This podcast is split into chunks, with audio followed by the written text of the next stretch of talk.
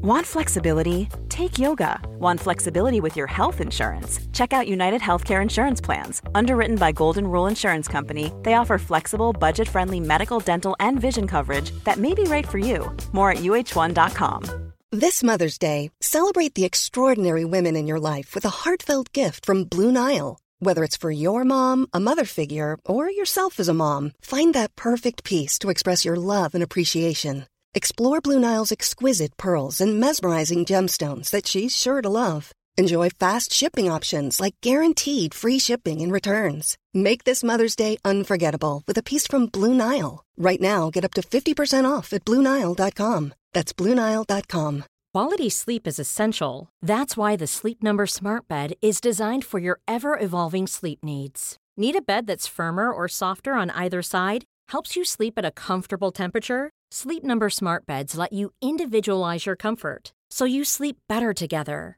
JD Power ranks Sleep Number number 1 in customer satisfaction with mattresses purchased in-store. And now save 40% on the Sleep Number limited edition Smart Bed for a limited time. For JD Power 2023 award information, visit jdpower.com/awards. Only at Sleep Number stores or sleepnumber.com.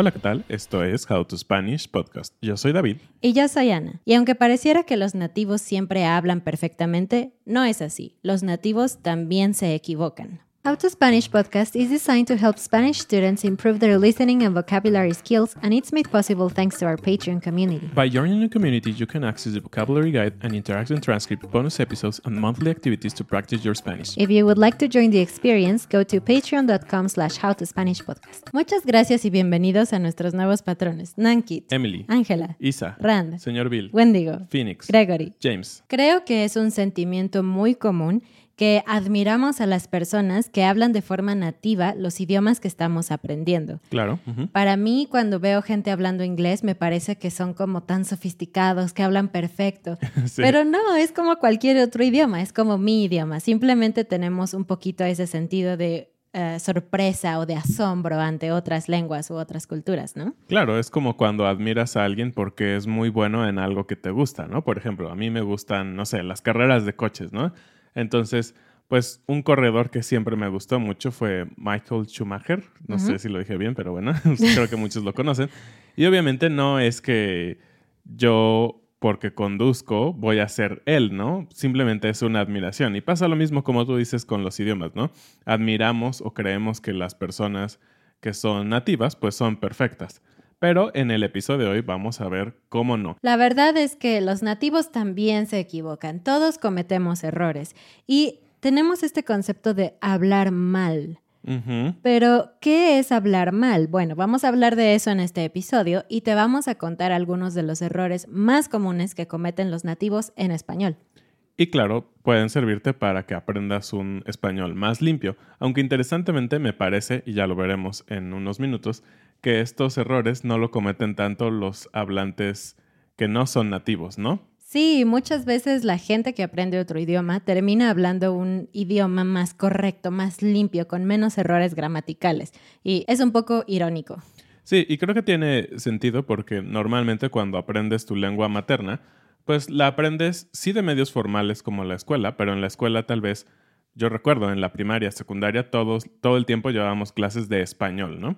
Pero las clases de español son, ¿qué te gusta? Cinco horas a la semana, tal vez. Y el resto del aprendizaje del idioma de un niño, pues viene de la cultura, de su familia, de sus vecinos, sus abuelos, digamos, todo el ambiente en donde recibe el idioma.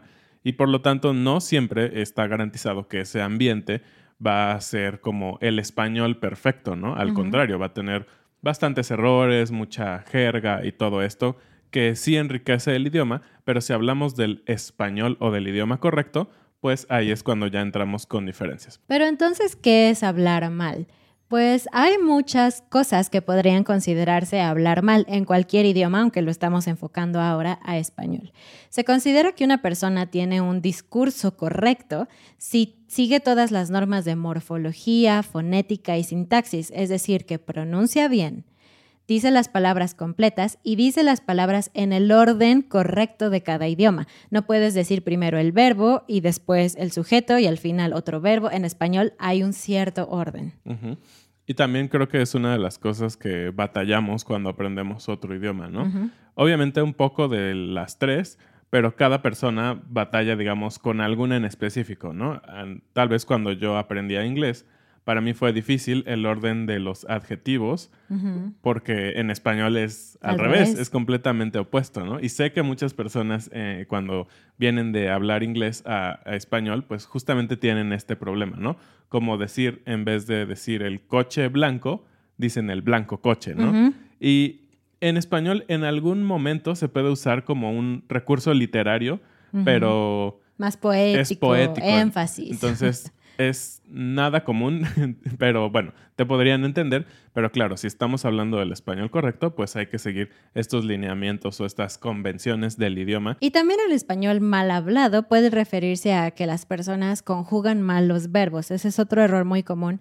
Y aunque no lo creas, no solamente de los estudiantes, sino también de los nativos. Y por otra parte, también puede ser el tono o la entonación con la que se habla. Casi todo el mundo piensa que el español que habla es el mejor, ¿no? Es como... Sí, si le preguntas a un argentino va a decir que es el mejor, a un colombiano dice que es el mejor, venezolano, todos. Obviamente los mexicanos somos los mejores. Pero bueno, incluso dentro de un mismo país hay diferentes entonaciones. La gente del norte, del centro, del sur habla diferente y algunos tonos específicos de voz se consideran como parte de la identidad de algunos grupos sociales, ya sea de alguien de clase baja, de alguien de clase alta, etc. Y unos y otros podrían argumentar que la otra persona está hablando un español incorrecto. Y siguiendo un poquito con el español mal hablado, otra de las cosas súper comunes que pensamos cuando escuchamos este concepto de un idioma mal hablado son las groserías, ¿no? Y este es un tema que mucha gente debate, porque hay personas que dicen que las groserías son parte del idioma y que lo enriquecen. Sin embargo, estamos los otros que pensamos que hay muchas formas de expresar lo mismo usando diferentes palabras y teniendo más sinónimos y más palabras en tu vocabulario. Claro, porque una parte importante de las groserías y todo esto es que normalmente pueden ofender a alguien, ¿no? Entonces, si te evitas ese conflicto del idioma que te puede llevar las groserías y tienes un idioma limpio, pues bueno, qué mejor que hacer esto, ¿no? Y también creo que es parte por la cual a nosotros y por nuestras convicciones preferimos compartir con ustedes un español limpio y pues digamos familiar, ¿no? Apto para todos. Exactamente, es un español que puedes hablar con tu familia, con amigos. Con el presidente, con, tus hijos. Si te encuentras al presidente de México en el aeropuerto, porque él viaja en vuelos comerciales, ah, puedes hablarle con un español que estás aprendiendo en nuestro canal. Así es, entonces como podemos ver, el español mal hablado depende de muchos factores, hay muchas cosas que afectan que también hablas español. Pero por otro lado, ¿quién decide qué es español correcto y qué no es español correcto? Sí, claro, esto siempre es la discusión justamente que decíamos, ¿no? Porque algunos dicen que español correcto puede ser, por ejemplo, hablar con groserías, ¿no? Porque es parte de, pues, la cultura y del lenguaje completo de pues sí, de un país. Pero, ¿quién entonces nos dice quién habla el español correcto? Pues hay instituciones que dicen que es español correcto, como la RAE, la Real Academia Española, etcétera. Pero el punto es, yo creo que lo más importante es el respeto a otras personas. Tienes que saber que hay gente que habla diferente que tú por diferentes razones. Tal vez tiene un nivel de educación más bajo, tal vez tiene convicciones diferentes que tú, tal vez su familia es distinta que tú, tal vez viene de otra cultura, de otro idioma, etc. El punto es que hay que respetarnos, no hay que burlarse de otras personas, eh, es algo normal y creo que el punto es, los idiomas son para comunicarse. Yo siempre he pensado eso, entonces no importa si hablas con algunos errores, tú siempre puedes trabajar por mejorar, es algo que nosotros tenemos como valor, ¿no? En How to Spanish y todo eso. Pero aún si tienes errores, el punto es comunicarse claramente sin ofender a otros. Eso es lo más importante. Pues comenzamos con los errores que muchos nativos en español hacen. Los primeros errores muy comunes son con el verbo haber. Y sé que cuando estás aprendiendo español, a ver es un verbo que duele la cabeza aprender, ¿no? Sí. Porque hay muchísimas ah, conjugaciones y se utiliza como auxiliar en algunos tiempos. Es un desastre y la realidad es que es un desastre también para los nativos. Entonces vamos a ver esos pequeños errores que cometemos con haber.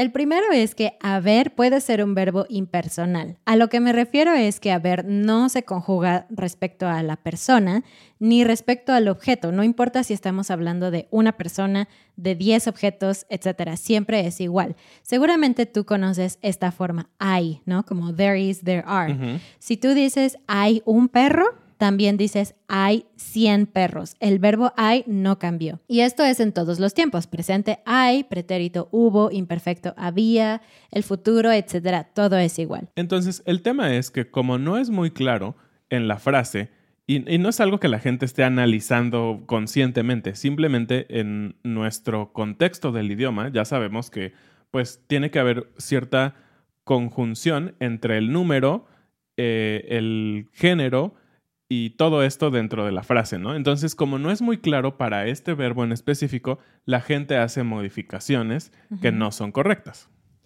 Especialmente cuando están hablando con el verbo haber, refiriéndose a que ellos también están allí. Si tú dices, hay muchas personas en el supermercado, hay es impersonal y no es muy claro si tú estás allí o si no estás allí y solamente lo estás viendo desde lejos. Así que muchas veces la gente quiere conjugar haber con nosotros, es decir, habemos. Habemos muchas personas en el supermercado. Y eso es un error por completo. No se puede hacer eso. Si tú quisieras corregir eso, hay otras maneras de expresarlo, como estamos muchas personas aquí, cambiamos el verbo, pero es la misma idea, estamos ocupando estar. Y la otra opción es hay conmigo muchas personas. Y bueno, el verbo haber en subjuntivo es un verbo súper raro. Tú sabes, el subjuntivo en español es una locura, es complicado. y aunque para nosotros es muy natural hacerlo, hay ciertos verbos que nos suenan un poquito extraños, particularmente este verbo del que estamos hablando, haber. En subjuntivo es haya con Y, haya. Es un verbo tan raro, es muy extraño tener ese sonido en español. Así que las personas, muchas personas, a veces dicen aiga, H-A-I-G-A, aiga, en vez de haya. Y es un error súper común, pero es completamente incorrecto. Y el siguiente error muy común es usar de que. De que para todo. Sí. Hay algunos verbos que utilizan la preposición de, hay otros que no necesitan la preposición y que solamente usan que. Por ejemplo, pienso que no necesitas una preposición. Por otra parte, verbos como acabar necesitan de, acabar de y luego otro verbo.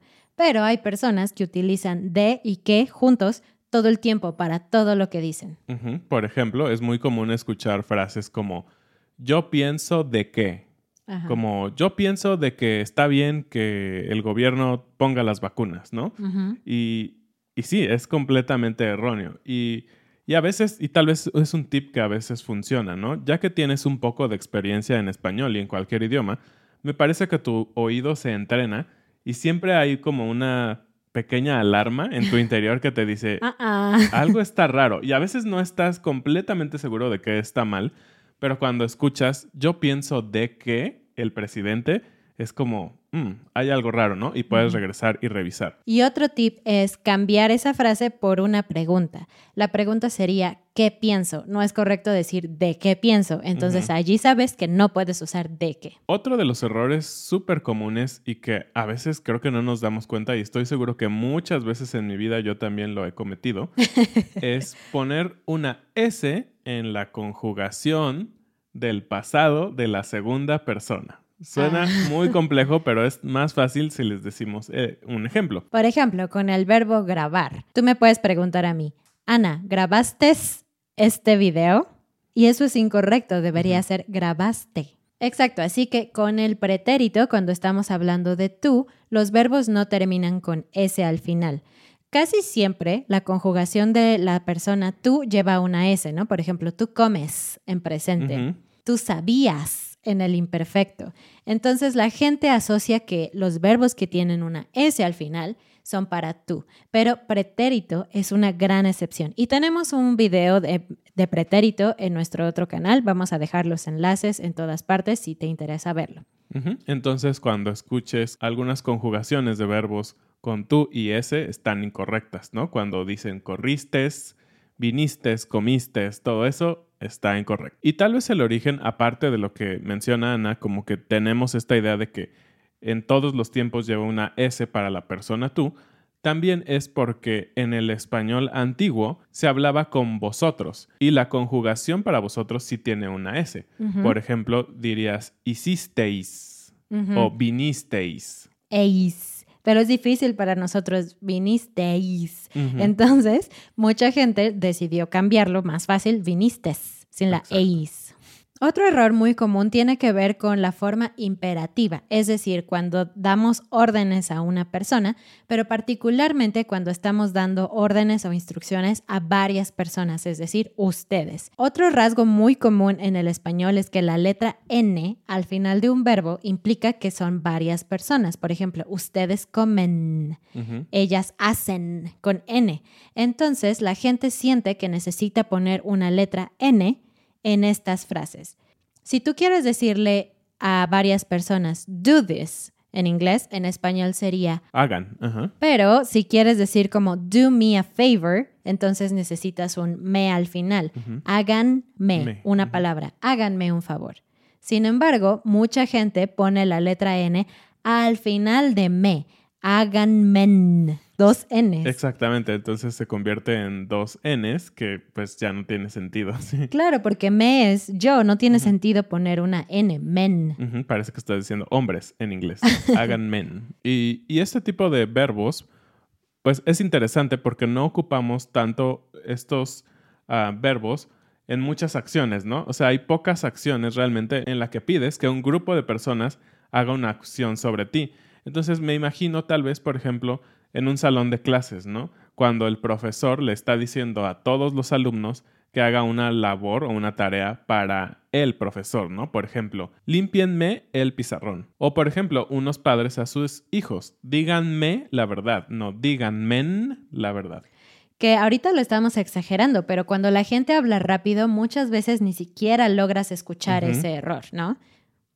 Sí, sobre todo porque la N a veces al final es un poco difícil de como marcar su sonido, ¿no? Es muy suave. Díganme lo que estamos haciendo, díganme lo que estamos haciendo, es muy imperceptible. El siguiente error es confundir la palabra le con la palabra les. Si tú has estudiado los objetos indirectos, directos, todo eso, sabes que le es para él, ella o usted. Por ejemplo, a él le gusta, ¿no? Y les es para las personas plurales, ellos, ellas y ustedes. Por ejemplo, a ustedes les gusta el chocolate. Pero muchas veces algunos verbos siempre utilizan le o les antes. Por ejemplo, el verbo pedir. No es correcto decir yo pido a él un favor. Suena un poco extraño, siempre es le pido a él un favor. Es como lo natural. Otra vez esa alarma en tu cabeza que te dice esto no es correcto, falta una palabra aquí. Esos son los verbos. Así que como nosotros, los nativos, estamos acostumbrados a siempre decirle antes de algunos verbos, a veces no pensamos rápido que estamos hablando de una persona o de muchas personas. Entonces automáticamente decimos solamente le, a pesar de hablar de varias personas. Por ejemplo, lo correcto sería decir les dije a mis amigos porque son un grupo de amigos y es muy común que decimos le dije a mis amigos que vengan a mi casa. Y creo que ese es uno de los errores súper imperceptibles. Pocas personas creo que saben que están cometiendo un error, ¿no? Incluso nosotros que somos maestros, muchas veces cuando estábamos enseñándoles a nuestros estudiantes este tema, cometíamos estos errores y nuestros estudiantes nos decían, ¿le o les? Y yo, ah, claro, les. Y les explicaba esto, que es muy normal para nosotros eh, cometer ese error y no lo consideramos malo realmente. Por ejemplo, cuando alguien te dice, ay, pobres de tus niños, tienen mucho calor, te dicen, cómprales un helado a tus hijos. Eso sería lo correcto. Pero sería tan común escuchar que solo dijeran, cómprale un helado a tus hijos. Otro grupo común de errores que cometemos son las redundancias. Y es una palabra bien interesante, ¿no? Redundancia es todo aquello que está duplicando, ¿no? O a veces hasta triplicando una idea.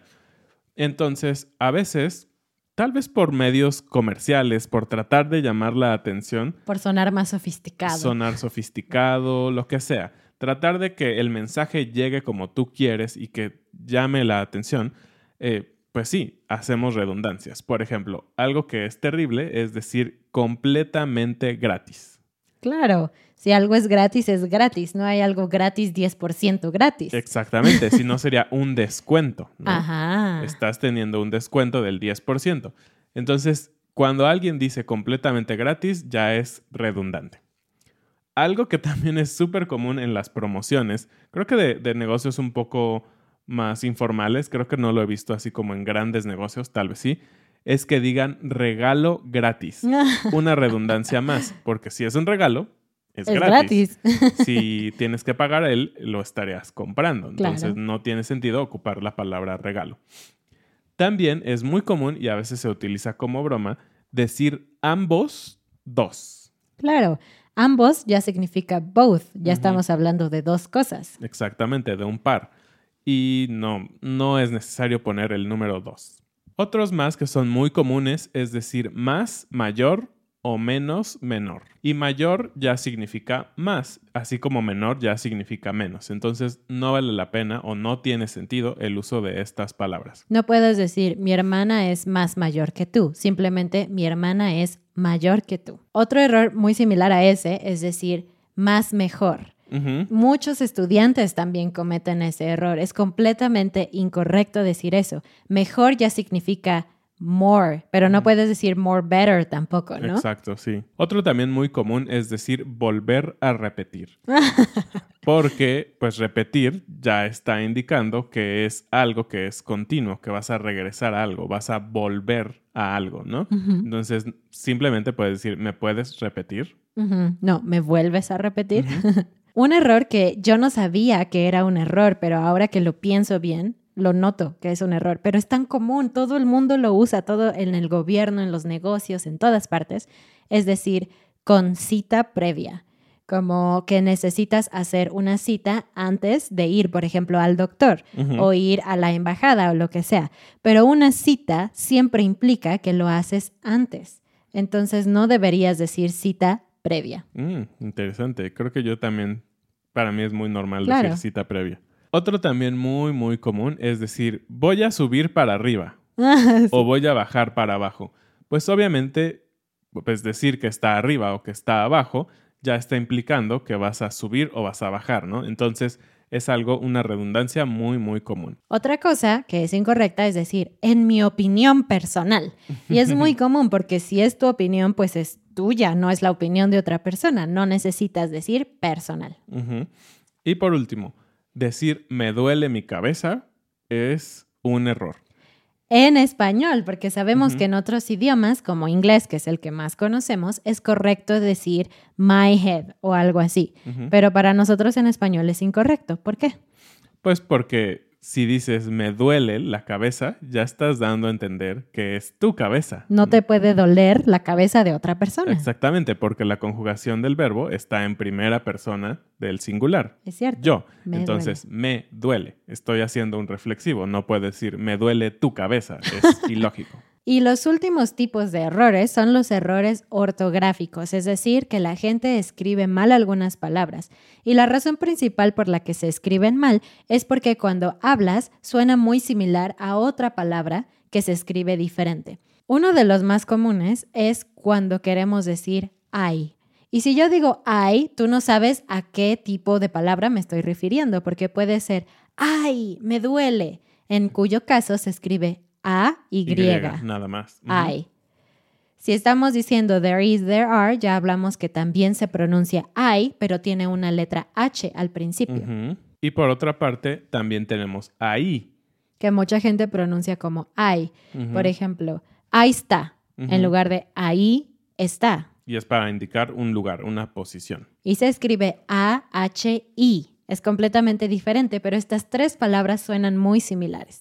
Uno de los también súper comunes, sobre todo ahora que es muy común ponerse de acuerdo por mensajes de texto, por WhatsApp o todos estos sistemas de comunicación escrito, es haber del verbo haber y haber que es a espacio y ver del verbo ver con tus ojos, ¿no? Porque suenan completamente igual. Entonces, cuando alguien va a ponerse de acuerdo o simplemente le dice me gustaría verme contigo algún momento, es muy común, es una frase tan mexicana decir a ver cuándo nos vemos, ¿no? Como es una expectativa, no estoy poniendo una cita, no estoy poniéndome de acuerdo en ese momento, sino es algo para el futuro. Y ese a ver es las dos palabras, ¿no? A, y ver.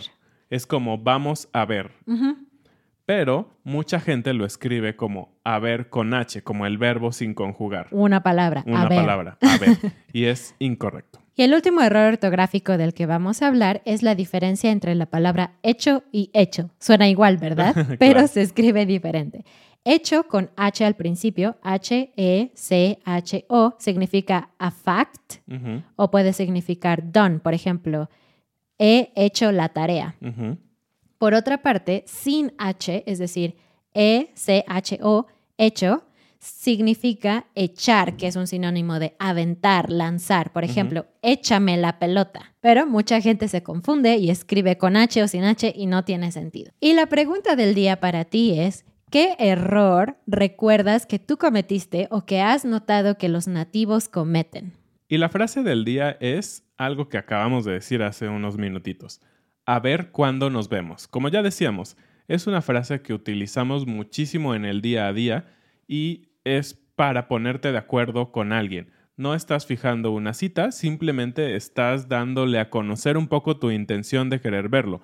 Pero ojo, a veces también funciona cuando realmente no quieres tener una cita con alguien y simplemente estás siendo amable y no quieres decirle que no en ese momento. A ver, un día. Exactamente, cuando alguien te dice, ay, vente a mi casa y platicamos, y, ah, sí, a ver, a ver qué día va, podemos, o a ver qué día, déjame le pregunto a mi esposa, o lo que sea, estás dando largas. Y bueno, este episodio no está patrocinado por nadie, pero bueno, traemos nuestras playeras que diseñamos nosotros. El mío dice Español My Love y el de David dice Hola, ¿qué tal? con un pequeño perrito porque nos encantan los perritos. La liga de la tienda está en la descripción del video y en los documentos que manejamos en Patreon. Visítanos en nuestras redes sociales, en nuestra página howtospanishpodcast.com y nos vemos la siguiente semana. Adiós. Adiós.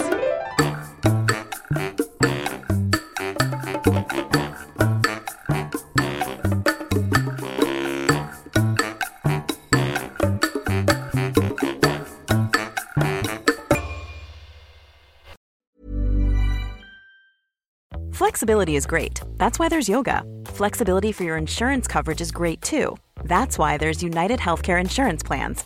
Underwritten by Golden Rule Insurance Company, United Healthcare Insurance Plans offer flexible, budget friendly coverage for medical, vision, dental, and more. One of these plans may be right for you if you're, say, between jobs, coming off your parents' plan, turning a side hustle into a full hustle, or even missed open enrollment. Want more flexibility? Find out more about United Healthcare Insurance Plans at uh1.com. Mom deserves the best, and there's no better place to shop for Mother's Day than Whole Foods Market. They're your destination for unbeatable savings, from premium gifts to show-stopping flowers and irresistible desserts. Start by saving 33% with Prime on all body care and candles. Then get a 15-stem bunch of tulips for just $9.99 each with Prime. Round out Mom's menu with festive rosé, irresistible berry chantilly cake, and more special treats. Come celebrate Mother's Day at Whole Foods Market